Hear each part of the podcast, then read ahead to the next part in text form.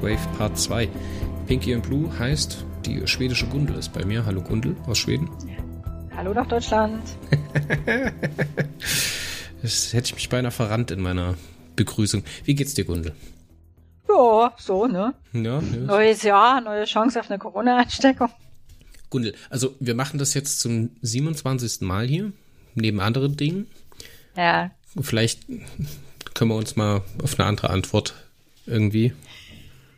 Weiß ich nicht. Nee? Okay. ja, so normal, ist okay.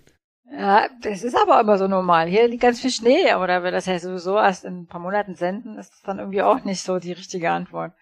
Was, ja, was, soll ich, was soll ich denn deiner Meinung nach sagen? Ja, keine Ahnung, heute war ein schöner Tag, ich war sehr produktiv. Mir ist ein sechster C gewachsen, ich weiß es nicht. ha, okay, ich glaube, das treffen hier wieder so die extrovertierten und die introvertierten Sachen aufeinander. Ja, ich merke das Auf schon. die Idee von meinem Tag zu erzählen wäre ich, würde ich ehrlich gesagt nie kommen. Aber wenn dich doch jemand danach fragt, also ich meine, Interesse ja. heuchelt wenigstens ein bisschen. Ja, und wenn, also aus meiner Sicht, wenn jemand Interesse heuchelt, dann heuchle ist ich, ja, die Antwort zurück, so, ja. So ganz dann wird, gut. Dann wird abgebunden. Ja, so. Ja, ich, also ich merke mir das vor beim nächsten Mal, erzähle ich dir von meinem Tag. Aber heute ähm, setzen wir fort mit Shockwave Part 2 der Fortsetzung des Staffelfinals der ersten Staffel. Staffel 2, wie fühlt sich das an? Das gelobte Land? Äh, die Hoffnung, dass es besser wird? Also ich gucke jetzt hier mal so von links nach rechts und die Drehbücher und die Storylines sind irgendwie ein bisschen sehen besser aus. Also ich, mir gefällt es in der zweiten Staffel, Gundel. Die haben ja jetzt auch ein praktisch komplett neues Autorenteam. Also meistens sind die raus. Chris Black der dann auch gleich die nächste Folge geschrieben hat, ähm, ist irgendwie so als einziger übrig geblieben und jetzt kommen halt haufenweise neue dazu. Also, schauen wir mal, ne? Ja gut, das ist jetzt natürlich mit der ersten Folge ein bisschen schwierig, weil das ist ja noch eine Altlast. Dann, ja, klar. Als Fortsetzung von Shockwave. Ähm, ihr merkt vielleicht, dass meine Stimme ein bisschen belegt ist. Das äh, ist halt so. Ich bin ein bisschen erkältet noch. Ich hoffe, sie spielt mit. Ansonsten hört ihr mich dann ab 30 Minuten nur noch röcheln. Nee, aber lass uns mal in die Folge einsteigen. Ich denke, alles an Trivia und Meta haben wir schon beim letzten Mal zusammengefasst. Und wir können jetzt einfach mal so frisch, frei von der Leber weg hinter das Intro springen, weil ich glaube, einen Teaser hatten wir dieses Mal gar nicht, weil wir bloß ein äh, Previously On hatten, oder? Es gibt einen Rückblick und dann erlaubt Paul Silic noch an Bord zu kommen. Chip sagt, nee, also ganz schlimm, sind, sind Sie sicher, dass Sie das machen wollen? Und ähm, Paul sagt halt, ja, was, ne, das sind halt jetzt sehr lauter ähm, Suliban-Schiffe, die uns demnächst abschießen. Was soll ich sonst machen? Ich glaube, das kam noch vor dem Intro. Und dann kommt das Intro. Genau. It's been a long road. Ach, super Intro. Ich hab's, ich hab's mir dieses Mal wieder komplett angeguckt. Ich habe aber auch schon lange kein Enterprise mehr geschaut gehabt. Ich glaube, wann hatten wir das letzte Mal aufgenommen? Schon, Im Januar, schon ein Weilchen oder? her, ja. ja. Ich hatte auch, äh, also der, der Rückblick hat mir auch gut getan, weil ich mich quasi an nichts mehr erinnert habe. ja, ich konnte mich noch sehr gut an die letzte Szene erinnern. Die, ja. Äh, Archer und ähm, Daniels im 31. Jahrhundert, Ruinen und äh, offensichtlich zerstörte Hochhäuser und ähm, die Aussage, dass ähm, jetzt da die Time Travel Agency, die, die, die Zeitreisen zerstört worden ist und nicht mehr existiert oder nie existiert hat. Nur Daniels und Archer sind jetzt noch im 31. Jahrhundert. Wo man sich gefragt hat, warum sind die denn dann, also vor allen Dingen, warum ist noch Daniels noch da, wenn es die Erde und die Bevölkerung der Erde da offensichtlich nicht mehr gibt und schon lange nicht mehr gegeben hat. Ich glaube, wir hatten da irgendwie über, ist egal, wir fangen nicht wieder mit Asimov an, über meine Fahrstuhltheorie gesprochen. Ja, wir hatten halt uns erneut über die die Logik und Nicht-Logik von Zeitreisegeschichten unterhalten. Ja. Aber ja. genau an der Stelle binden wir wieder an, denn Archer und äh, Daniels, Jack Daniels, heißt er eigentlich Jack mit Vornamen? Ich würde den gerne so nennen. Hm. Ich glaube nicht, dass der mit, der heißt Daniels mit Vornamen, oder? Der heißt Crewman Daniels. Mhm. Also er heißt ja nicht Daniels, der heißt ja irgendwie anders. Das ist ja quasi bloß sein, sein, sein, wie sagt man, sein Deckname gewesen, als er an der Enterprise, auf der Enterprise okay, okay. quasi gearbeitet hat. Der Archer fragt ihn auch irgendwann mal, wie er wirklich heißt, und er sagt, das müssen Sie nicht wissen. Der sagt ja immer, das müssen Sie nicht wissen. Oder alternativ, das verstehen Sie nicht. Wie funktioniert das Zeitreisen? Ja, das verstehen Sie nicht. Das ist viel zu kompliziert. Na, auf jeden Fall sind die beiden unterwegs. Wollen wir jetzt erstmal den Handlungsblock von den beiden erstmal bis zum Grande Finale ja, durchbesprechen? Sagen, ne? ne? Dann mhm. haben wir den vom Tisch. Die beiden sind unterwegs. Daniels merkt an, dass eine Statue fehlt, die anscheinend sehr wichtig ist, die an die Föderation erinnert. Ne? Und die beiden gehen in eine Bibliothek und äh, wälzen Bücher, um herauszufinden, an welchem Zeitpunkt denn hier irgendwas schiefgegangen ist. Und Archer zieht wie, ja, ein bisschen Teasing für die nächste, übernächste Folge, glaube ich. Übernächste Folge, ja. Zieht ein Buch aus dem Schrank über das romulanische Sternenimperium und fragt dann so, Daniels, was ist denn dieses äh, romulanische Sternenimperium? Und dann sagt er so, äh, lesen Sie das besser nicht. das fand ich geil. Das fand ich richtig cool. Ich mag den Daniels auch, auch wenn er mich tierisch an Mark Zuckerberg erinnert. Okay, ich finde, der hat so einen schicken Anzug an. Den finde ich jedes Mal bin ich total neidisch. Das ist, das ist wie die Suliban-Klamotte. Die haben ja auch so, die haben ja immer diese roten Spandex-Anzüge an und die ja. haben ja dann vertikal gestreift, weißt du? Das sind diese ja. Rillen so vertikal und bei ihm sind die so äh, horizontal. Ja. Der ist schon ein bisschen schick affig, aus. ne? Nee, finde ich überhaupt nicht affig. Sieht schick aus. Würde ich sofort anziehen. Finde ich gut. Das, das, das Thema von den das Thema von den äh, Star Trek-Uniformen ist sowieso immer sehr, sehr spannend. Ich weiß nicht, ob du dich damit mal ein bisschen näher beschäftigt hast. Nee. Ja, die wurden ja zigmal geremaked in jeder Staffel oder jede Serie kriegt unterschiedliche Klamotten. Ja. Was sind denn deine coolsten Star Trek-Uniformen? Jetzt mal so aus der kalten. Äh, ja, Cats, die die Originalcrew in einem der Filme anhat ich weiß nicht mehr genau, ob es Zorn des Khan ist. Es ist jedenfalls die, die, der Film. Diese weiß-roten, die dann hier diese ja, die haben so ein, haben. Genau, die haben so, so ein, so ein, so ein, so ein, so ein wie so ein Pullover oben, so ein Kragen der Seite. Die fand ich schick, ja. Genau, mit dem Magnetverschluss dann, das war auch immer sehr cool. Die hatten ja keinen Reißverschluss mehr. Ich bin mir nicht ganz sicher, ob ich sie mag, weil sie, weil sie da oben so einen, so einen schönen Kragen dran haben oder weil das der Film ist, wo sich Kirk und Spock über das, den Sinn und Unsinn von, des Lesens von echten Büchern unterhalten. Möglicherweise hat das mit den Büchern zu tun. Ja, ich muss sagen, meine liebsten Uniformen, also die ich am coolsten finde, sind die aus der erste Kontakt, beziehungsweise Deep Space Nine, das sind das ja dieselben. Und einfach nur, weil ähm, bei Cisco, der hat so eine geile Weste in Sternflotten-Dings. Ähm, Picard hat dann so ein Blouson, also so eine kurze Jacke, so wie so eine Windjacke davon. Ne? Und O'Brien, ich weiß nicht, ob du, ob du das mal gelesen oder gehört hast. Ich glaube, ich habe das mal irgendwo in einem Podcast gehört. Der hat halt gesagt, Leute, ich bin halt ein Ingenieur, ich bin ein Unteroffizier ich kann halt keine langen Ärmel haben. Ne? Ich muss die ganze Zeit in Maschinen rumwurschteln und da hat er sich die, die Ärmel kürzen lassen, sodass unten äh, die, das gelbe Unterhemd mehr rausguckt ne? und er die Handgelenke frei hat. Und das ist allein ein Fakt und das sieht so gut aus mit dieser grau-schwarzen, gelben Kombination. So eine hätte ich, glaube ich, auch ganz gerne. Wenn ich mir irgendwann mal eine Star Trek-Uniform zulege, dann wohl die mit dieser kurzen Windjacke. Mhm. Also mir ist bloß Kiras ähm, Uniform in Erinnerung geblieben, aber das ist ja keine Star Trek-Uniform. Die ist ja bloß Verbindungsoffizierin. Ja, aber das ist doch so ein random Jumpsuit, oder? Weiß ich nicht. Ich habe das irgendwie so als positiv, als sehr schick in Erinnerung. Ja. Also, ich bin auch nicht so der Klamottentyp. Also es geht normalerweise an mir vorbei, was die Leute anhaben. Es sei denn, es ist irgendwie total auffällig oder mega unpraktisch. Das Star Trek Uniform.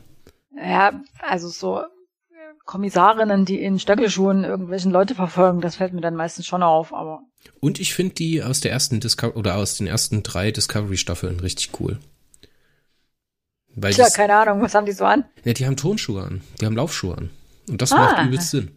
Ja, in der Tat, ja. So, ist aber auch egal. Ich merke, ich langweile dich mit Christians Fashion-Blog hier.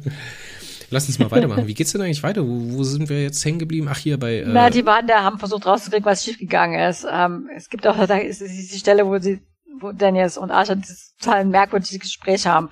Äh, Archer merkt halt zu Recht an, ja, was ist denn jetzt eigentlich so passiert? Ähm, wenn die ganze Zivilisation ist zerstört, Zeitreisen selber funktioniert nicht mehr.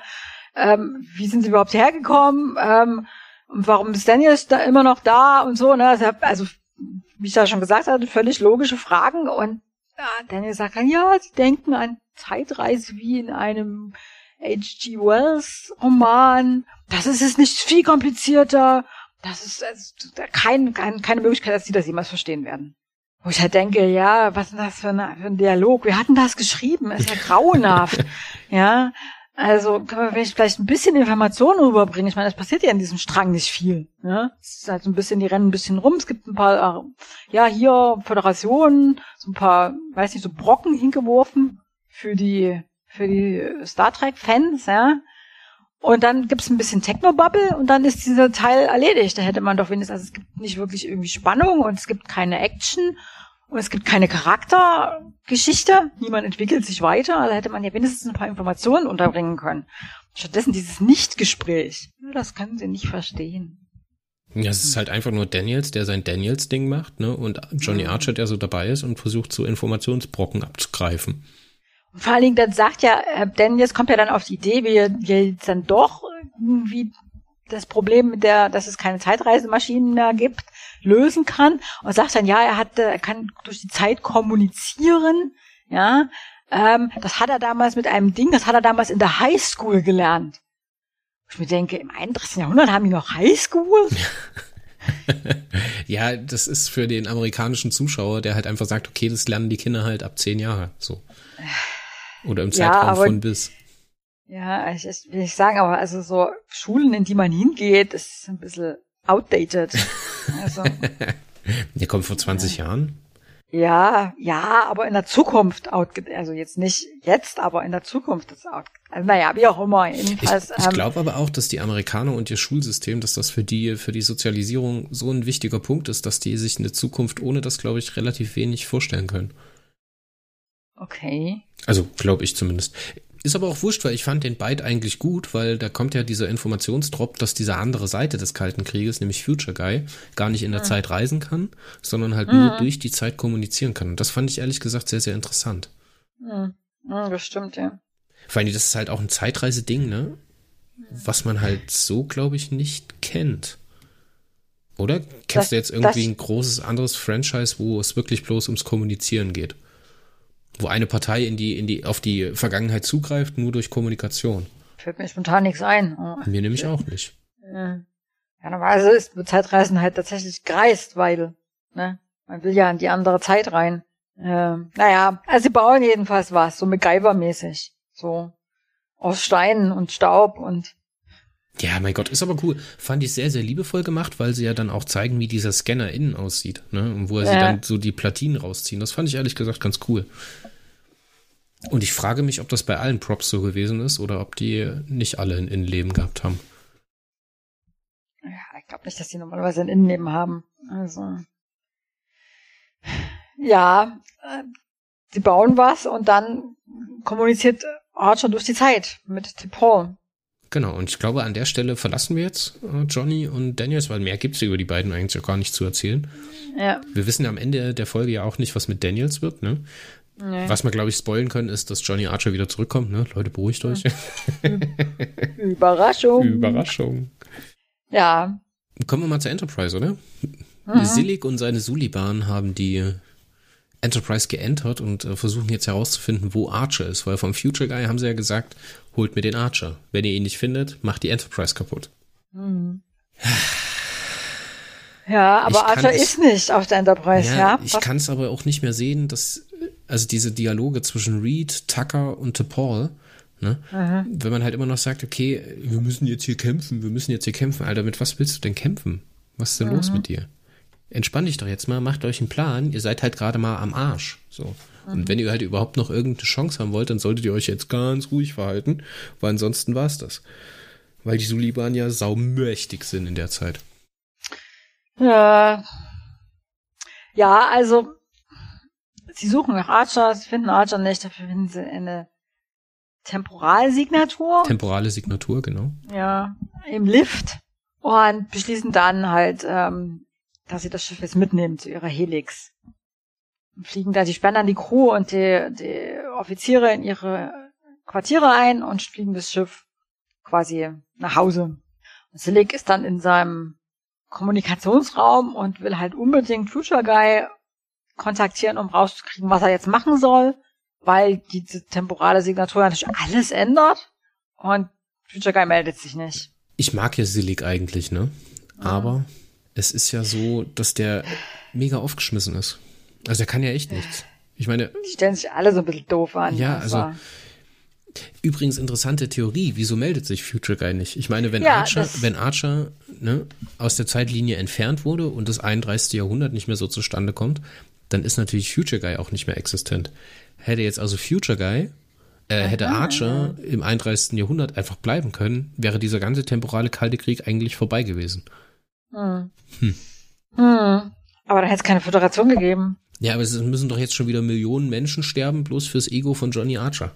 Ja, ich glaube, es geht ja eher um das Ego der Leute, die diese Serie geschrieben haben. Wie das halt so ist mit, mit Zeitreise-Geschichten. Es gibt dann halt so ein Kuddelmuddel, ne, an moralischen Implikationen. Was ist, was wäre jetzt die bessere Lösung gewesen? Ja, gar nicht erst in der Zeit zu reisen. Das wäre die beste Lösung gewesen. Ja. Ähm, ja, ich finde es halt auch so, äh, wie Silik da quasi kniet und einen anfleht, sich endlich zu melden, weil er nicht weiß, was er jetzt machen soll. Ja, und sein Kumpel da, so sein Rahn heißt er, glaube ich. Ja, ne, schlägt Johnny ihn. heißt er. Oder Jupp. Was? Nix, alles gut. Der sagt ihm dann, er soll halt die Enterprise zerstören, so wie Future Guy das vorgeschlagen hat, ähm, als er gesagt hat, ja, ihr bringt mir entweder Archer oder zerstört die Enterprise. Und Silik macht es halt nicht weil er halt erst wissen will, was er jetzt machen soll. Ne? Also der ist halt echt total, ich weiß nicht, was soll ich jetzt machen? Ich bin total äh, hilflos. Mhm. Ja, vor allem sein Kumpel sagt ihm ja dann auch so Sachen, ne? Und er sagt ja. dann immer, lass mich ruhig, ich bin beschäftigt. Ne? Um ihn ja. rum explodiert alles, ne? Die Enterprise wird ihm unter dem Arsch weggezogen. Und er sagt, nee, lass mich ruhig, ich will in Ruhe telefonieren mit Future Guy, der nicht ans Telefon geht. Ja, also es ist total merkwürdig. Dann foltert er Depot, ja, um rauszufinden, was, was aus Archer geworden ist. Depot sagt halt, ja, das vulkanisch Seins, äh, Wissenschafts, bla, hat festgestellt, dass Zeitreisen nicht existieren. Ach, schon wieder der Paul, die gefoltert wird oder der ist irgendwie, die irgendwie misshandelt wird, das nervt. Und ja, vor allen Dingen verschenkt. Ich meine, wenn man sowas machen will, ne, dann zeigt man halt auch mal irgendwas, aber da passiert ja nichts. So, das ist überhaupt kein Charaktermoment. Was ist dasselbe, was sie mit Klang am Anfang gemacht haben im Piloten? Das ist genau ja, derselbe Raum, es sind genau dieselben Apparaturen und so weiter. Also der hat ein ganzes Schiff mit einer Crew, mit einer menschlichen Crew. Es soll doch einfach so Paul sagen, ja, ich schieße jetzt alle ab. Ich fange da an, hier die einen nach dem anderen zu erschießen, wenn du mir nicht sagst, was mit Archer passiert ist. Genau, werden einfach mal ein paar ja. Crewmen hingestellt, abgeknallt und dann, weißt du, dann hat das halt auch eine ganz andere Wirkung. Aber das passt natürlich auch nicht zu Sillig, der halt total verzweifelt ist und telefonieren will. Ja, die sind ja offensichtlich bloß so, weiß ich nicht, so Gehilfen von Twitcher Guy, ne? Also sind ja offensichtlich, also machen nichts eigenes, sind auch nicht wirklich in der Lage, so rein mental, da mit ihren überlegenen Kräften ernsthaft umzugehen. Also, und ja, und dann, dann kommt halt, Paul wird dann nach dieser Folterszene wieder in ihre, ihr Quartier zurückgeschafft und da kommt, taucht dann Archers Gesicht auf, in der Luft. Ich weiß noch, dass die glaubt, sie erzählt ihm dann, dass, dass Zeitreisen nicht möglich sind. Weil sie ja noch so ein bisschen weggetreten ist von dieser dieser Folter-Session. Ich fand das ja ein bisschen affig, gerade wie das grafisch umgesetzt worden ist, dass der Archer da einfach so in diesem, in diesem Raum schwebt, der so ein bisschen aussieht wie Hulk. Also hier in der Version von, wie hieß er denn? Mark Ruffalo, genau, der den Hulk äh. da gespielt hat. Der hat mich so ein bisschen dran erinnert. Ähm, ich fand es aber relativ cool gespielt von, von äh, Jolene Blalock. Fand ich. Das hat für mich ganz gut funktioniert, dass sie da noch so in dieser Folterszene festhängt. Aber es ist natürlich auch äh, von der Regiearbeit und vom Timing her. Hm. Da war die, da war die Folterszene nicht krass genug dafür, muss ich sagen. Vor allem war es ja auch wieder nur halb bekleidet. Ja, ja. mein Gott, dass, dass, du dich immer aufregst, dass die die Jolene Blalock halb bekleidet nur zeigen. Also jetzt. Komm, es ist dieselbe Folge, wo Hoshi dann plötzlich kein T-Shirt mehr anhat. Das ist ja. so geil, das ist so geil. Also wer sich sowas ausdenkt, ne? Also äh, äh, im Spannungshöhepunkt so eine, so eine Szene reinzumachen. Ich meine, kannst du machen, wenn du irgendwie, keine Ahnung, das die Ferengis gewesen wären. Weißt du, wenn das eine Ferengi-Folge gewesen wäre, wenn die Hoshi dann auf einmal ohne T-Shirt da steht, geschenkt. Funktioniert, okay. Aber doch nicht durch, gegen die überkrasse Überbedrohung. Vor allen Dingen, hallo, die hat ein T-Shirt an, was mit BH-Unterwäsche? Ach, Gundel. Die ja, wollten die Linda Park halt nackig zeigen. Ja, die haben sie aber nackig gezeigt. Die hat ihre Hände vor den wichtigsten Teilen. Ähm, das, also das war reine Bloßstellung und irgendwie so, um einen lustigen Witz reinzubringen. Es gibt eine Folge, ich glaube, die haben wir noch nicht besprochen, oder? Wo Chip die ganze Zeit in Unterwäsche rumrennt. Ja, also wenn die männlichen ähm, Charaktere in schwierigen Situationen gezeigt werden, dann sieht man nicht Haut, sondern enger liegende Unterwäsche in Rip-Optik. Wenn die Frauen in den seltsamen Situationen, ja, irgendwie peinliche Situationen gezeigt werden, dann sind sie mindestens bauchfrei, wenn nicht gar ganz oberkörperfrei. Ja, also, ja. Hm. Ja, das war schon ziemlich unschuldig. Also es war total unpassend, ja, ne? Aber da kommen wir gleich dazu. Also die Crew ist eingesperrt und man versucht sich jetzt zu befreien. Trip Tucker hat die Türklingel irgendwie modifiziert, dass er darüber sprechen kann. Because of reasons. Ist ja auch mhm. egal, geschenkt, finde ich ja. cool. Te Techno Bubble. Mhm. Ja, vor allen Dingen, dass die halt hier so ein bisschen ja, als, als, als Einheit so agieren, weißt du, so ohne Arche, mhm. so kopflos. To Paul ist auch mehr oder weniger ausgeschaltet im ersten Moment. Und hier werden die so aktiv. Das hat für mich ganz gut gepasst, finde ich. Mhm. Ich finde es ein bisschen komisch, dass diese Suliban wirklich inkompetent sind. Vielleicht, ich habe eine ja. Theorie, Gundel, vielleicht mhm. ist Malcolm mhm. Reed unser liebster Sicherheitsoffizier, Praktikant, ein Undercover Suliban. Vielleicht, hat er, vielleicht ja. hat er vorher bei denen geschafft und hat sich das dort abgeguckt, weil die laufen ja auch einfach nur ziellos durch das Schiff und machen eigentlich überhaupt nichts. Mhm. Mhm. Das würde es erklären, weil äh, Reed, ne, also wenn ich Sicherheitsoffizier von einem Schiff wäre, das von so ein paar Suliban gerade in Schach gehalten wird, dann würde ich mir nicht irgendwie so eine total abgefahrene, irgendwie mit Zeitreisen und weiß der Geier irgendwie mysteriösen Ankündigungen äh, verbundene Theorie, äh, wieder äh, Dings äh, Eroberungsplan, bei der involviert, dass ich da gefoltert und ver verprügelt werde, ausdenken, sondern ich würde mir halt meine meine besten Sicherheitsoffiziere, meine Sicherheitsleute holen und das Schiff zurückerobern. Ja. Ähm, aber stattdessen äh, total abgefahrener Plan. Hoshi muss irgendwie durch eine enge Röhre kriechen und irgendwie Betäubungsmittel von Flocks holen. Und dann wieder zurück. Dabei verliert sie ihr Shirt. Ja. Das, das hat aber schon so ein bisschen was von so einem äh, Pen and Paper RPG. Moment. Äh, ja, ja, genau. Wir haben da jetzt noch so ein paar Nebenoffiziere, die haben alle ihre eigenen Fähigkeiten. Ja, Hushi ist klein, ganz wichtige Fähigkeit. Ähm, die müssen wir jetzt irgendwie alle einbringen in die Lösung. Und dann, also dann machen die sich irgendwie auf. Ähm, äh, irgendwer geht dann in Daniels Zimmer, weil, ähm, also Reed? Crewman, ja, Crewman Daniels altes Zimmer, weil Paul das gesagt hat, nimmt mal an, ja, und der greift dann da so in so ein in so einen, in so einen Schrank rein, ja, und holt da irgendwie so ein Panel raus.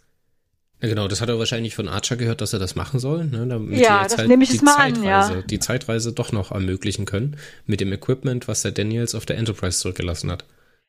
Ja, aber hat denn Daniels das auf der Enterprise zurückgelassen oder also wie ist das denn da hingekommen? Was ist das denn überhaupt?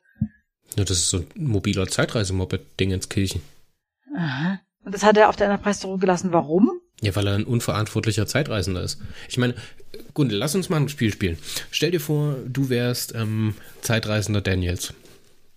Was würdest du tun mit deinem super krassen mobilen Zeitreise-Equipment? Ich meine, das hat er ja schon mal gemacht mit diesem komischen Ding, wo dann die Pläne für die in, im ersten Teil, weißt du, für ja. diese Phasenverschiebung, Gedöns und was nicht alles. Ich meine, da ist ja auch nichts abgeschlossen, da ist ja kein Zahlencode oder, oder irgendeine Authentifizierungsmethode dabei. Die machen ja einfach auf und gehen rein. Würdest du dein super heißes mobiles Zeitreise-Equipment einfach in einem unabgeschlossenen Schrank auf einem Raumschiff lassen? Oder würdest du das vielleicht mit einem, ich meine, unser, unsere Smartphones heutzutage, weißt du, haben einen sechsstelligen PIN. Ist auch nicht sicher, klar, aber es ist halt besser gesichert als ein unabgeschlossener Schrank auf einem Schiff, wo ich nicht mehr bin. Ich würde das gar nicht irgendwo zurücklassen. Ich würde es entweder nicht. mitnehmen oder ich würde es irgendwo zurücklassen, wo ich jederzeit, aus jeder Zeit drauf zugreifen kann. Also wir sind hier in einer riesigen Zeitschleife der Inkompetenz. ja, ja, ähm, naja, jedenfalls lässt sich dann äh, Reed verprügeln, ja, ähm, und also der Sinn ist irgendwie, dass er Zillig einredet, dass Archer das Panel zerstört haben wollte. Weil er da mit jemandem kontaktieren wollte oder so. Woraufhin dann Zillig glaubt, dass er damit Future Guy kontaktieren kann. Warum glaubt er sowas? Äh, Warum also, glaubt das? Glaubt er, dass Daniels eine Hotline hat zum Future Guy? Wie dämlich kann man eigentlich sein? Und dann, das wird ja noch schlimmer, ja. Trip und Paul erobern dann den Maschinenraum zurück, ja. Die, die, die, die mega krassen Kampf Suliban, ja. Das ist das Einzige, was die können, ne? Mega krass kämpfen, ja, und sind ja irgendwie ganz toll und können sich irgendwie unsichtbar machen, weiß der Geier was nicht noch alles. Das geht irgendwie so blub, blub, blub, sind die alle ausgeschaltet und dann macht's bum, bum, bum im Reaktor, Kern, im Warp-Kern und dann glauben alle Suliban, dass die, äh, die Star, Star Trek-Leute sich jetzt hier gerade suizidal selber in die Luft springen, sprengen wollen und verlassen das Schiff. Und schieben es weg von der Helix, genau. Ja, also, Vor allem, die laufen ja nicht runter vom Schiff, ne? Weil die sind ja eigentlich krasse Chameleons. Die können an der Decke laufen, die können sich tarnen oder sowas. Ich meine, spielen wir mal ein Spiel. Stell dir vor, du wärst ähm, Spongebob-gesichtiger Suliban, der im Schiff patrouilliert. Um das zu überwachen. Wie würdest du das tun, wenn du an der Decke krabbeln kannst? Du kannst dich unsichtbar machen, ohne dass es dir irgendwelche Probleme macht. Und die laufen da einfach mit ihrem Gewehr so durch die Gegend so. Dü, dü, dü, dü, dü, dü. Hast du früher mal Metal Gear Solid gespielt? Nein. Nein, okay. Das ist auch mal, die ersten Gegner haben dich halt auch nicht gesehen, auch wenn du neben ihnen gelaufen bist. Ich bin kein halt, Computerspieler. Die Absolut hatten halt null. immer so einen, so einen Sichtbereich, wo die halt hingeguckt haben. Und wenn du halt, die haben bis 20 Meter geguckt und wenn du 21 Meter weit weg warst, dann haben die dich nicht mehr gesehen. Das ist was fantastisch. Und hier fühlt sich das genauso an. Genauso unfähig sind die dann auch, wenn sie das Schiff räumen. Weil dann watscheln sie so wie die geilen kleinen Pinguine los. So rein in die Helix und dann wird das Ding weggeschoben. Mega gut mega gut. Vor allem auch total ja. unlogisch, dass es dann danach, ich meine, die schleppen das raus, ne? Und die deaktivieren sofort die überlasteten, die überlasteten Warpkern und fliegen sofort weg. Und sofort werden die verfolgt. Sofort. Also, Warum? Wer hat das geschrieben? Ich fühle mich hier in dieser Folge, als hätte das irgendjemand, ähm, wenn du in so einem amerikanischen Diner oder in einem Restaurant bist, kriegen doch die Kinder immer so Mahlzeug. Und als hätte das da einer besoffen auf da so eine Malunterlage mit, mit Wachsmalstiften geschrieben, dieses Drehbuch, diese Story. Er passt ja vorne und hinten nichts zusammen. Es ist, es ist von Anfang an mehr oder weniger komplett klar, was in dieser Folge passieren wird, ja. Es ist nur so die, die, das Ausmaß ist nicht ganz klar, ja. Also wie sehr wird die, wird wiederhergestellt und wie geht das jetzt dann halt für die Enterprise und für die Mission der Enterprise am Schluss aus? Aber es, also was passiert? Es ist klar, dass Asha wieder zurückkommt und es ist klar, es ist klar dass die Enterprise den, den Suliban irgendwie entkommt. Und dann hätten sie ja wenigstens sich ein bisschen Mühe bei der Art, wie das passiert, geben können. Aber sowohl diese, wir schicken Archer wieder in die, in die Vergangenheit zurück, als auch wir entkommen den Suliban, das ist alles so unlogisch und lieblos und, uh langweilig. Ja, vor allem auch so, so ohne jegliche Auswirkung. Ich meine, es passiert ja nichts. Keiner äh. geht drauf irgendwie, die Suliban kommen ungeschoren davon. Und das, ja, das, der, das der, also, warte mal, wir müssen das jetzt mal ganz kurz beenden, ne? Ja. Die fliegen zurück. Sillig prügelt sich mit Archer, Archer entführt Sillig, fliegt dem Schiff hinterher, während er den Befehl vom Sillig erpresst, dass die Zellschiffe sich zurückziehen sollen. So, ja. Archer wieder auf der Enterprise und was macht er jetzt? Der hat den Sillig als Geisel genommen und der lässt den zurück. Ja, das habe ich mich auch gefragt. Was ist denn mit, ich meine, also es war ja auch so, dass dass der einzige Beweis für die, für die, dafür, dass nicht die Enterprise diese Kolonie zerstört hat, ja, auf diesen Scheiben waren, auf diesen Datenscheiben und die nehmen die Suliban am Anfang ja mit. Ja, am Anfang der Folge fragen sie Hoshi, bedrohen sie noch, Silik ist das sogar, dass, äh, ob das die, ob sie eine Kopie von diesen Datenscheiben gemacht haben. Und die sagen, nein, haben sie nicht geschafft. Das heißt, Unternehmen, die die dann, natürlich nehme ich mal jetzt an, es wird nicht explizit gezeigt, aber ich nehme es an, die nehmen die mit. Das heißt, die Enterprise hat überhaupt gar keine Beweise mehr dafür, dass sie Einspruch, nicht gewesen ja, ja. sind. Einspruch. Okay. Als ähm, Archer den Silik gefangen nimmt, erpresst er zwei Sachen. Erstens, er will die Datenchips zurück und zweitens, die Zellschiffe sollen zurückgerufen werden. Ist das jetzt eine Interpretation oder sagt er das der irgendwann explizit? Der sagt das. Okay. Ich will die Datenkristalle zurück. Okay. Das muss ich überhört haben. Ja, es macht, naja. auch, macht auch nichts besser. Also ja, aber also weil selbst dann zurück Ende der Geschichte, das ist der dümmste Quatsch. Also ja, den würde ich auch mitnehmen. Ja. Den kann man vor Gericht stellen. Ich meine, der ist immerhin verantwortlich, dass 3000 Leute gestorben sind. Und abgesehen davon kann er vielleicht auch mal verhört werden über seinen Temporal Code War und über den Future Guy, was er sonst noch so alles geplant hat, über die über die Suliban, wo die überhaupt sind und man weiß doch praktisch überhaupt nichts über die. Und das ist also die Grund, der Grundzeuge überhaupt und den lässt er einfach weg. Also ja. Und es endet alles auf einem hirnrissig, also wir haben ja noch gar nicht so Wahl und die und die und diese ja. Forrester-Szene. Also ich meine, die kann man auch komplett weglassen, weil das Random Talk zwischen Admiral Forrester und äh, Botschafter Soval ist. Ne? Ich meine, ja. was ist mit dem Soval los? Ja. Also wie inkompetent sind dann hier auch die Vulkanier? Die warten, die sitzt, dieses vulkanische Schiff sitzt da so im Weltall und denkt sich so, Mensch, wo bleibt denn die Enterprise? Ja. Wir haben die geortet, aber die fliegt gar nicht mehr in unsere Richtung. Mensch, was machen wir denn da jetzt? Die, die haben doch unsere Topol dort an Bord. Was machen wir denn jetzt? Sollen wir da jetzt sagen, wir bleiben einfach hier, wir bleiben einfach hier und rufen auf der Erde an. Also was ist denn das? Also ich bitte dich. Aber egal, diese dummen Sachen, das sind alles Sachen, wenn die nicht so passiert wären, wie sie passiert sind, hätte die Folge einfach nicht funktioniert. So, hätte Silix sich an seine Befehle gehalten. Keine Geschichte. Geschichte vorbei, Enterprise zerstört. Der wäre dort rein in das Schiff, hätte gesehen, alles klar, kein Archer da, Enterprise zerstören, Ende der Geschichte. So. Hier auch. Sillig mitgenommen oder liquidiert oder irgendwas oder wird im Aus Versehen erschossen oder sonst was. Geschichte vorbei. Es gibt keinen Temporal Cold War mehr. So, noch besser, Archer bleibt in der Zukunft. Es gibt keinen Temporal Cold War und die Sternflotte ist nicht mehr prädestiniert, auf irgendwas zuzuarbeiten. Ich meine, das ist ja ein zwanghaftes Verhalten dadurch, mhm. dass halt die Föderation im 31. Jahrhundert so wichtig ist und sonst ist ohne Archer diese ganze Geschichte nicht funktioniert. Und das weiß er ja auch. Ihm wird es ja mhm. gesagt. Wird ja der ganze, ist ja das ganze restlich in den nächsten zwei Staffeln eigentlich zwanghaftes Verhalten. Nämlich, dass Archer ungezwungen in, in Scheißsituationen reinkommt und wir alle wissen, dass er am Ende überlebt. Weil er so wichtig ist, dass sonst das 31. Jahrhundert nicht passiert. Ja, und um den ganzen die Krone aufzusetzen, gibt es am Schluss die Gazellenrede. Oh Gott. Ja. so Botschafter so Wahl, ja.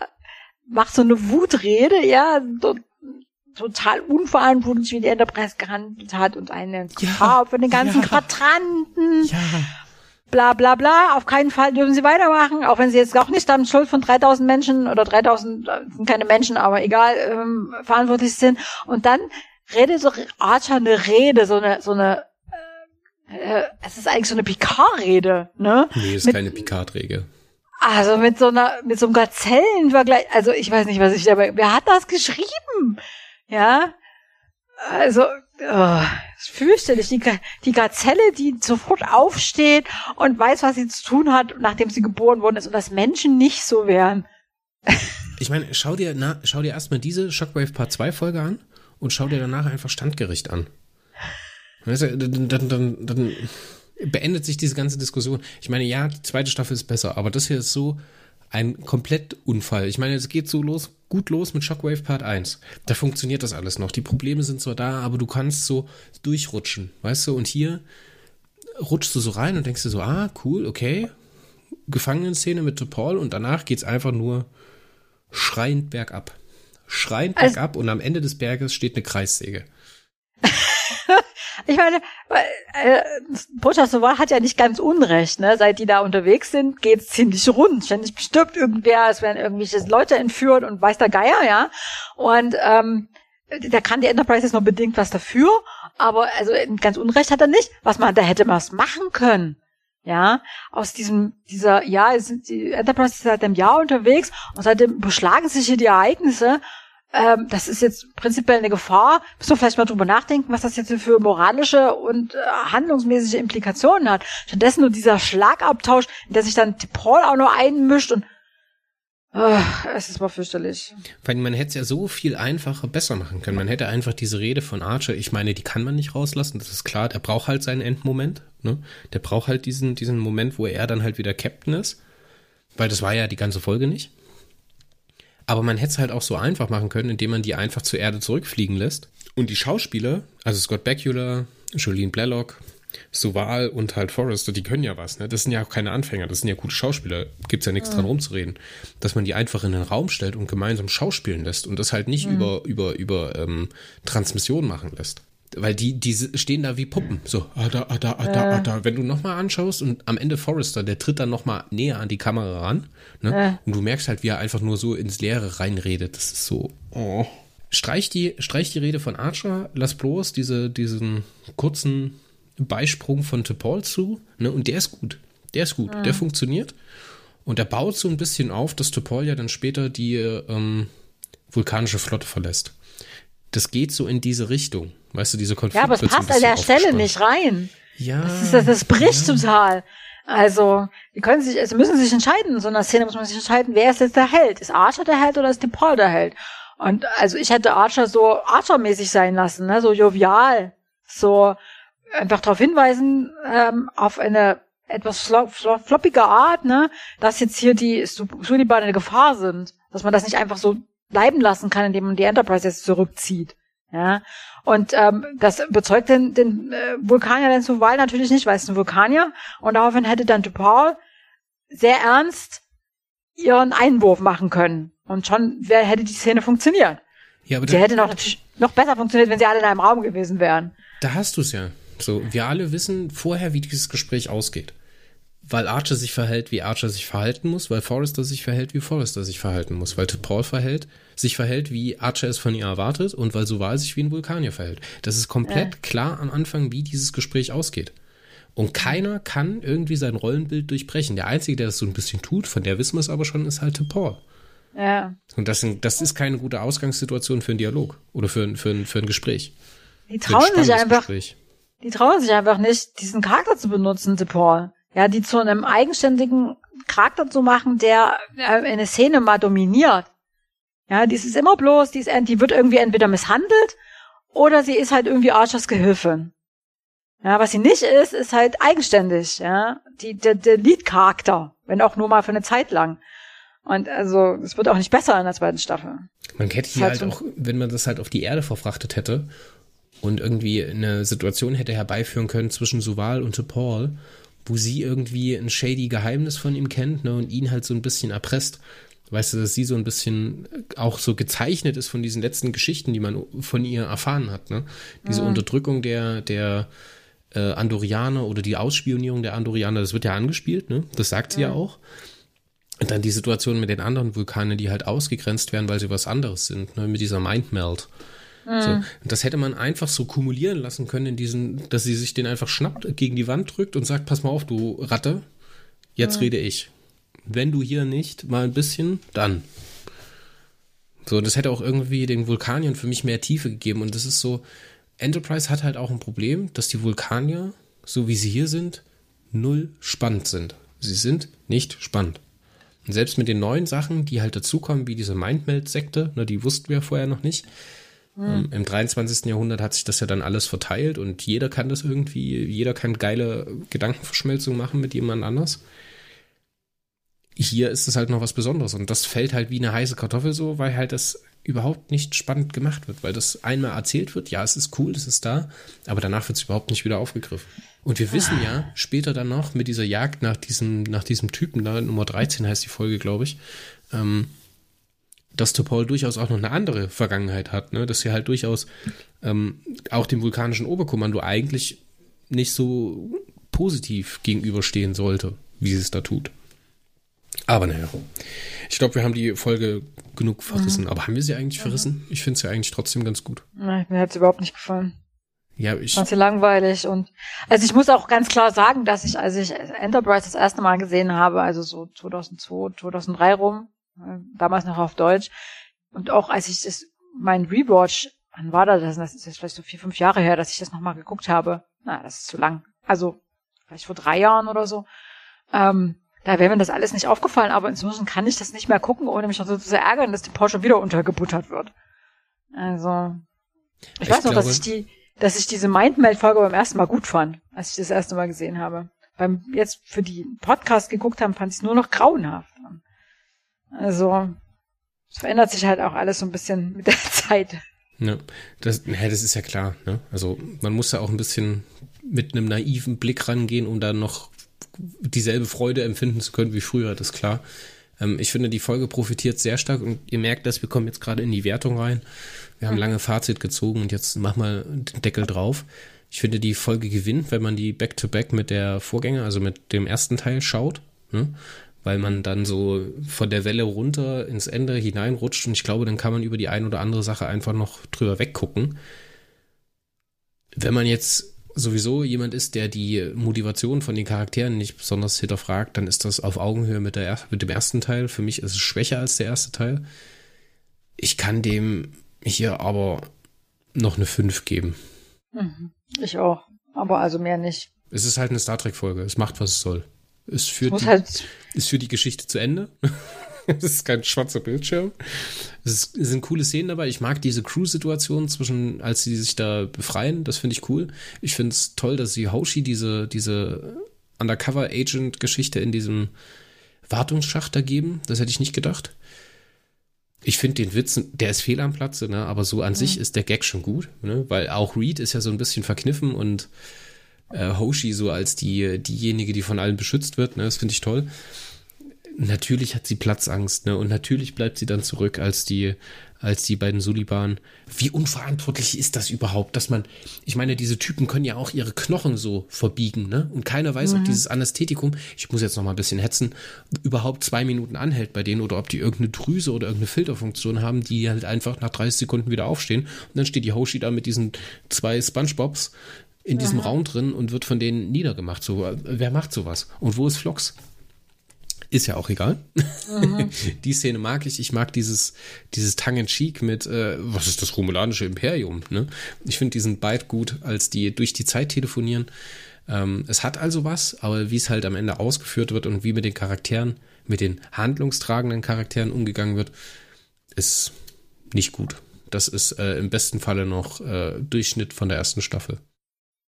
Es ist halt irgendwie so ein bisschen Relikt früher, ne? Es ist halt alles wieder so back to, wo es vorher war. Das ist halt ein kompletter Backflip, also Salto ja. rückwärts und wir stehen wieder da, wo wir angefangen haben. Hat sich absolut nichts verändert, hat keine Auswirkungen.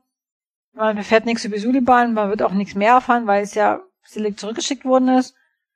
Also, boah, nee. Man erfährt nichts über, den Zeitre über die Zeitreise. Selbst wenn man jetzt nicht davon nicht mit einkalkuliert, dass es nie was geworden ist mit diesem Temporal Code War. Das war ja zu dem Zeitpunkt noch nicht klar. Ja, ist halt die Frage, warum sie das nicht einfach genutzt haben, um ein bisschen, zumindest ein bisschen Informationen zu vergeben haben. Vermutlich hatten sie einfach gar keine. Haben sich da nicht groß Gedanken darüber gemacht. Ja, also, ja, wenn wir noch länger darüber reden, dann gehe ich auf vier runter. Und da nee, sollten wir vielleicht aufhören. Fünf, fünf war der erste Moment, den wir gesagt haben, da sind wir uns einig. Keine gute Folge, kein gutes Staffelauftakt. Aber schon die nächste Folge wird euch zeigen, dass die zweite Staffel ein paar Sachen anders macht und auch so ein bisschen, ja, sich selber nicht mehr ganz so ernst nimmt. ist es, glaube ich. Als nächstes werden wir besprechen die zweite Folge aus der zweiten Staffel mit dem wunderschönen Namen Carbon Creek, einer alternativen Geschichte der Erde. Wo wir gar nicht so genau wissen, ob sie wirklich so passiert ist, aber das werden wir beim nächsten Mal herausfinden, wenn es wieder heißt Pinky and Blue hier im Warpcast. Ich war Chris und bei mir war die fantastische Gundel aus Schweden. Bis zum nächsten Mal. Ciao. Tschüss nach Deutschland.